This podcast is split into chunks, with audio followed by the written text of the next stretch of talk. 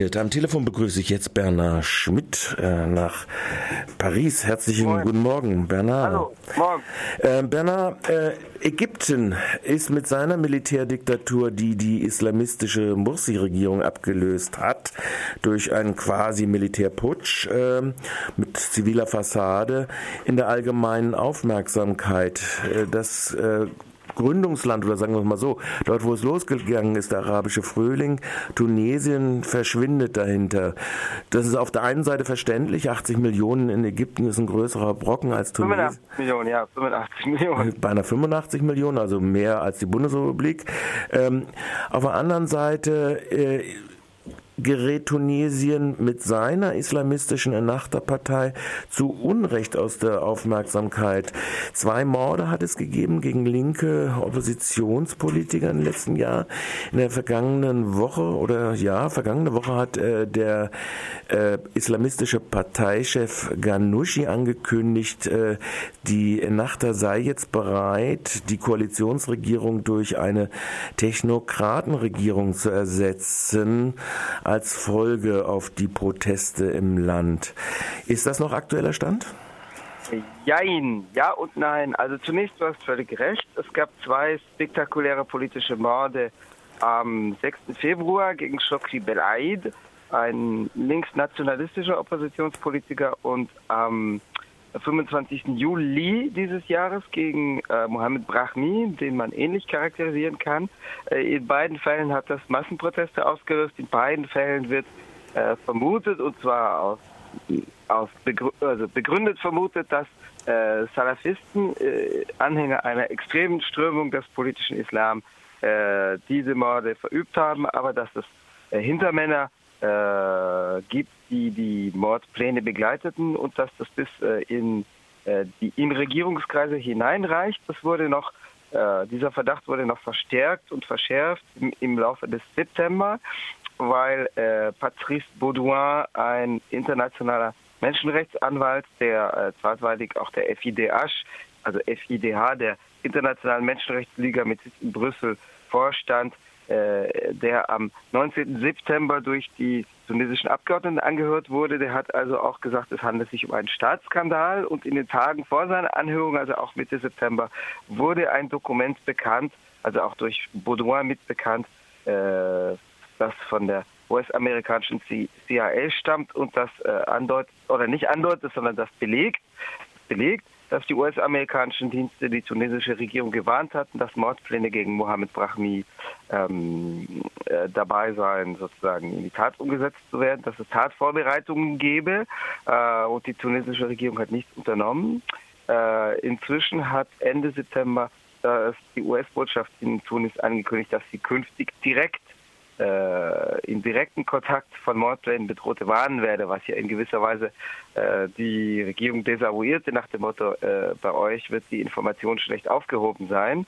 Ähm, das hat damit zu tun, dass Ennahda die Regierungspartei gespalten ist. Sie hat einen Flügel, der äh, schon auf eine Art bürgerlich-demokratische Normalisierung setzt, das heißt auf Legitimation durch Wahlen. Also die ganze Partei beruft sich darauf, dass sie demokratisch legitimiert sei, nur das Mandat das ihr und ihren Mitregierenden gegeben worden ist, nämlich bei der Wahl zur verfassungsgebenden Versammlung als provisorischen Parlament, gewählt am 23. Oktober 2011. Dieses Mandat ist abgelaufen, weil es war ursprünglich äh, angekündigt, dass äh, diese Versammlung für ein Jahr zusammentreten solle, um eine neue Verfassung auszuarbeiten. Dieses Jahr ist längst abgelaufen. Äh, es sind bald zwei Jahre in diesem Monat, Ende dieses Monats. Ähm, das heißt, äh, die ganze Partei beruft sich auf die demokratische Legitimation. Nur ein Teil der Partei äh, setzt durchaus darauf, dass gesagt wird, also längerfristig muss man äh, tatsächlich das Prinzip demokratischer Machtwechsel akzeptieren und eben versuchen, sich äh, bei den Wählern und Wählerinnen neu legitimieren zu lassen, auch bei neuen Wahlen, die die jetzige Regierung wahrscheinlich verlieren würde, aufgrund der äh, desolaten ökonomischen und sozialen Situation und auch weil die Bilanz jetzt nicht glorreich ist, der ersten äh, aus pluralistischen Wahlen hervorgegangenen Regierung, also der jetzigen, die äh, sei hinzugefügt äh, eine Koalition ist, in der Ennahda die dominierende Partei ist äh, in der aber noch zwei andere Parteien sitzen, ursprünglich eher Mitte-Links- bis Mitte-Rechts-Parteien, Eta Zakol als eher klassische sozialdemokratische Partei und äh, der CTR, der Kongress für die Republik. der ursprünglich von einem Menschenrechtler äh, oder der von einem ursprünglichen Menschenrechtler, Monsef Masuki, inzwischen Staatspräsident, gegründet worden ist. Aber dieser Kongress ist in Oppositionszeiten stark durch die Islamisten übernommen worden, weil El Nachda als Hauptzielscheibe der Opposition 2005 in der Opposition ein Bündnis einging mit anderen bürgerlich-demokratischen und zum Teil auch linken Oppositionskräften. Und damals ist ein Teile der Partei auch übergetreten in andere Oppositionsparteien. Und der CPR ist dabei im Prinzip übernommen worden. Also das mhm. Beiboot von Ennachda. Das Resultat war jedenfalls, dass es vor allem im August zu heftigen Massen oder Ende Juli und im August zu heftigen Massenprotesten und Demonstrationen kam. Äh, ein Drittel der Abgeordneten äh, dieser, dieser, also theoretisch für ein Jahr gewählt, verfassungsgebende Versammlung äh, trat vorübergehend von ihrem Mandat zurück.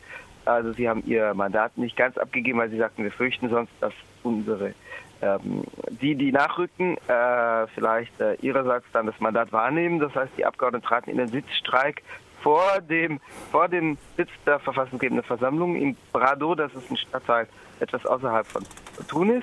Ähm, also im Februar nach dem ersten Mord an Chokri Bel Aid war es vor allem rund um seine Beerdigung am 8. Februar schon zu starken Protesten gekommen, aber die im Ende Juli und im August stellten das in den Schatten. Ja. Darf ich noch mal ganz kurz zurückkommen? Da war ja schon damals im Februar, nach der Ermordung von Chokre Belaid, war ja schon die Forderung äh, auch an eine starke gesellschaftliche Kraft, die Gewerkschaften gerichtet worden, dass jetzt die Forderung erhoben wird, diese Regierung müsse unverzüglich zurücktreten und Neuwahlen einleiten, beziehungsweise eine Expertenregierung solle dies einleiten. Das war ja schon diese erste Welle, wo das genau. schon äh, hochgekommen war.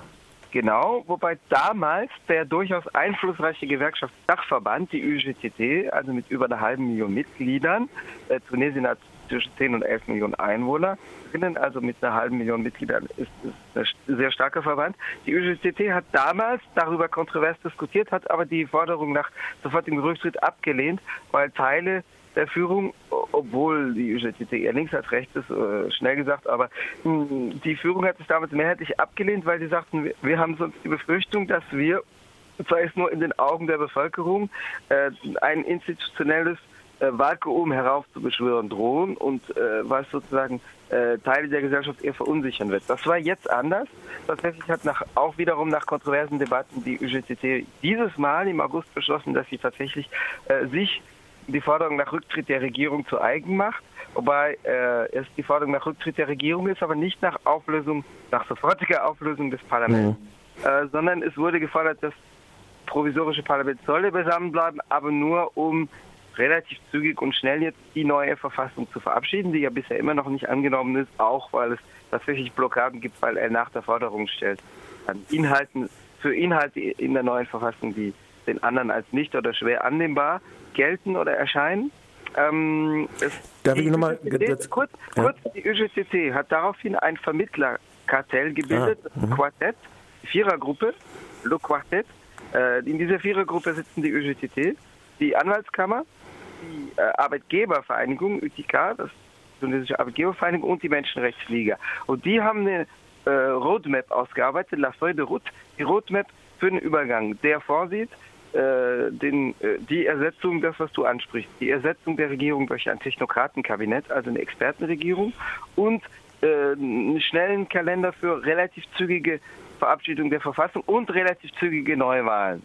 Da das war das äh, der Termin ungefähr Dezember, wenn ich das richtig sehe, in dieser Roadmap. Jein. Jein. Jein. Äh, der Dezember ist durch die nach der Regierung selbst ins Gespräch gebracht ins Gespräch worden. Premierminister Ali Larayet, der äh, Mitte August ankündigte, das war sozusagen eine Initiative, um den anderen das Wind auszusegeln ja. zu nehmen. Der hat gesagt, Neuwahlen am 17. Dezember. Okay. Der Termin ist inzwischen wieder vom Tisch, dafür ist es nämlich zu spät, weil Wahlen müssen ja auch vorbereitet werden. Erstens muss die unabhängige Wahlkommission ihre Arbeit machen und zum Beispiel die Wählerlisten neu, neu, neu fassen. Und zum Zweiten müssen, müssen die Kräfte ja auch Zeit haben für den Wahlkampf. Und die Verfassung muss davor verabschiedet werden. Und das neue Wahlgesetz. Ja.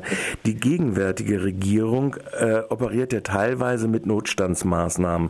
Das heißt, auf der einen Seite wird gegen den sogenannten terroristischen Flügel, äh, der ja auch teilweise Angriffe aus dem salafistischen Spektrum selbst auf das Militär gemacht hat, mhm. ähm,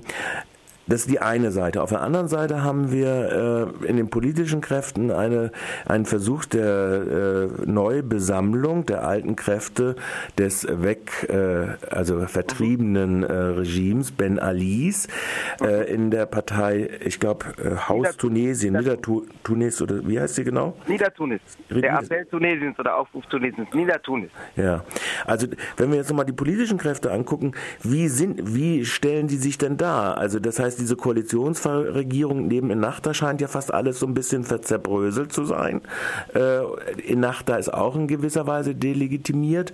Und auf der anderen Seite gibt es diese alten, teils alten Kräfte, die sich in dieser Partei versuchen, die Tonangebenden zu werden.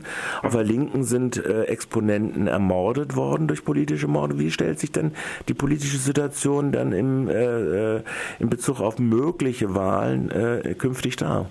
Also du hast schon vieles äh, sehr richtig angesprochen. Also Niedertulis ist tatsächlich die Partei, die im Moment im Aufwind ist und mutmaßlich Wahlen gewinnen würde. Mhm. Niedertulis ist ein Bündnis äh, nach dem Motto Hauptsache gegen die Regierungsislamisten, äh, in dem tatsächlich viele äh, von Anfang an, als die Partei ist im Juni 2012 in der jetzigen Form gegründet worden, also doch anderthalb Jahre nach äh, der Vertreibung des Ben Ali-Regimes durch, durch Massenproteste im Januar 2011. Ähm, also es gab davor so eine Zögernsphase, wo die Kräfte sich neu zusammengesetzt hatten. Niedertunis ist ein Bündnis, das sind Kräfte des alten Regimes. Dieser Aspekt ist übrigens noch verschärft worden, weil äh, jetzt äh, fünf ehemalige Minister äh, des alten Regimes Ende Dezember in die Partei eingetreten sind, was also auch äh, bei ihren Gegnern oder Kritikerinnen für böses Blut äh, sorgte. Niedertunis würde im Moment Wahlen gewinnen, weil natürlich wirklich die Regierung durch einmal durch die, das Ausufern der Übergangsphase, weil es ja eigentlich nur eine schnelle Transitionsphase sein sollte, andererseits aber auch durch die wirtschaftlichen und sozialen Ergebnisse relativ diskreditiert ist. Was übrigens vom Regierungslager, du hast es schon richtig angedeutet, ist eher Niedertunis, äh, nicht Niedertunis, sondern Ennahda, die mhm. dominierende Regierungspartei selbst. Und ihre kleineren Bündnispartner, die ein bisschen ihre Sparringspartner waren, sind eher erodiert, also zerbröselt, zerbröckelt. Hm, wahrscheinlich würde Ennahda, wenn Wahlen stattfinden und sie ehrlich ablaufen, ich sag gleich, was es mit dem Wort ehrlich auf sich hat, äh, wahrscheinlich würde Ennahda sich als mit Abstand stärkste Partei im Regierungslager behaupten, der Rest würde marginalisiert und Ennahda würde aber in die Opposition gehen. Niedertunis würde die Wahlen gewinnen. Deswegen war Niedertunis auch vom Abgeordnetenprotest, jetzt nicht auf der Straße, aber vom Abgeordnetenprotest, wie gesagt, ein Drittel der Abgeordneten legten ihr Mandat vorübergehend nieder im Sommer, äh, drei Monate lang. Niedertunis war vom Abgeordneten, vom institutionellen Protest ja die treibende Kraft. Und es gibt eine Sammlung auf der Linken, die im Kartell ist, der Front Populaire, die Volksfront, äh, oder vergröbert übersetzt Front Populaire, mhm. heißt eigentlich so ist die Front der Unterklassen, also das Vorbild vom Namen her ist natürlich der Front Populaire in Frankreich 1936. 37, äh, also die Partei heißt auf Französisch Front Populaire, auf Arabisch Chaba Shabia, äh, was ähnlich das, also die, die, Front des kleinen, des gemeinen Volkes der Unterklassen bedeutet.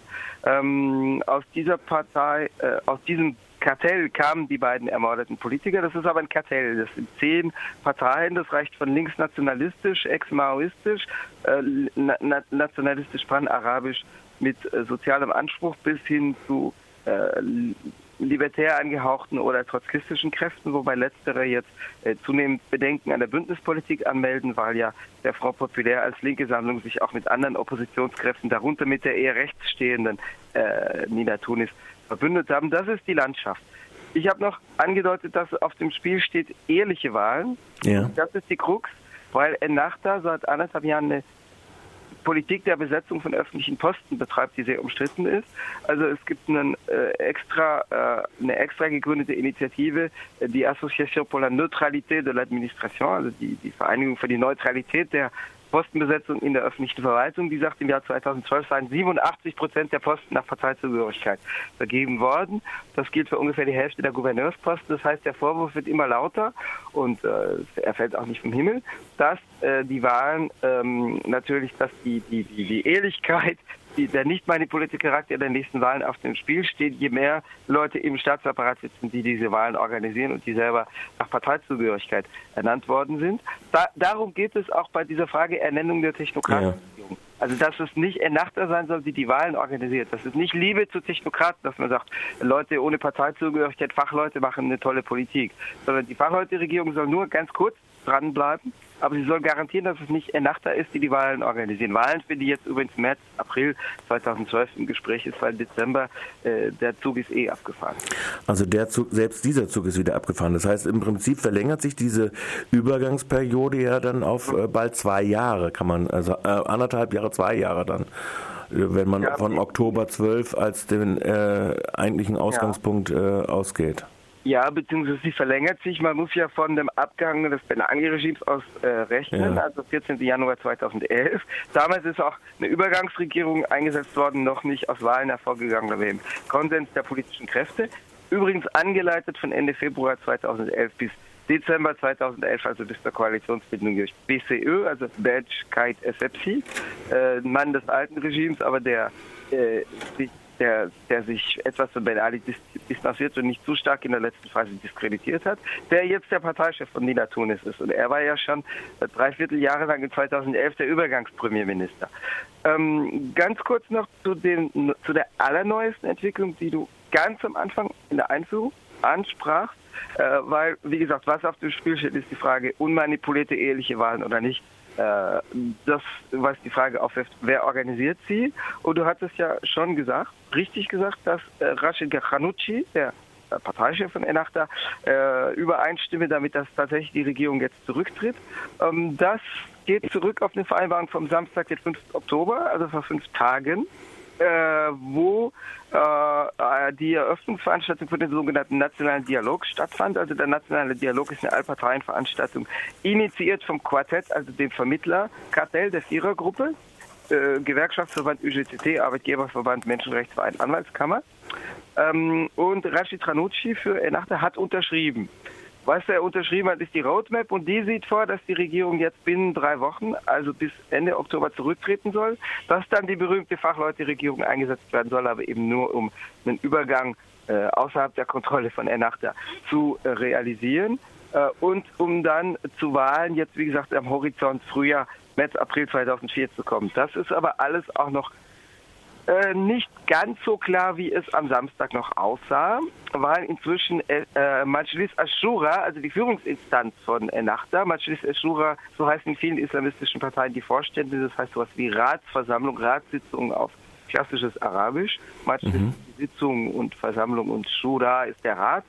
Ähm, Majlis Ashura hat am darauffolgenden Tag ihrerseits ein Votum eingenommen, wo sie sagen, nein, nein, wir sind aber gegen den Rücktritt der jetzigen Regierung.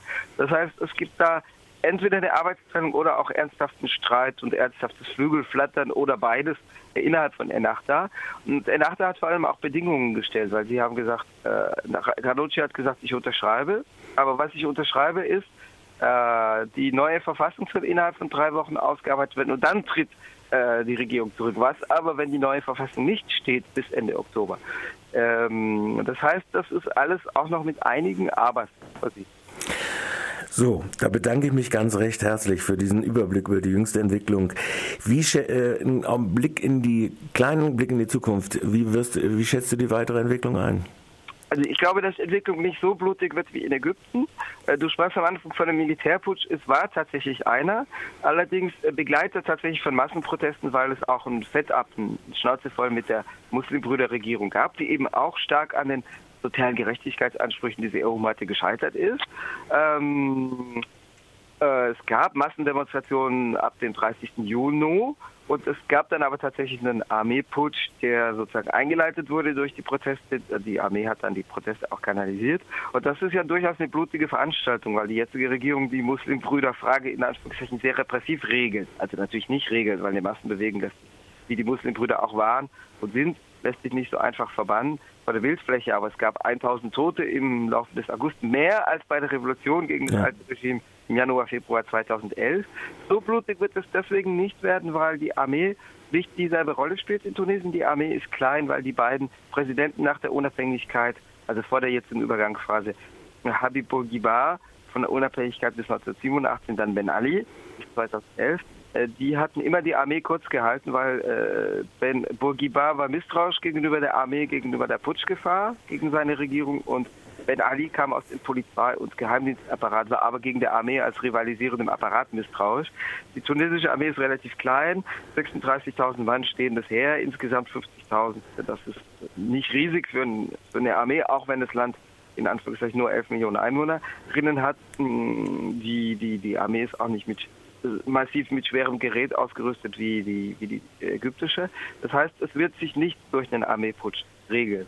Was allerdings durchaus möglich ist, dass die Übergangsphase sich noch länger hinzieht, weil ein Teil der Regierungspartei Ennahda auf äh, Verzögerungs- und Verschleppungstaktik setzt, weil die sich sagen, ähm, okay, erstens, wir sind so lange verfolgt worden, weil Ennahda tatsächlich unter dem alten Regime die am stärksten verfolgte Kraft war.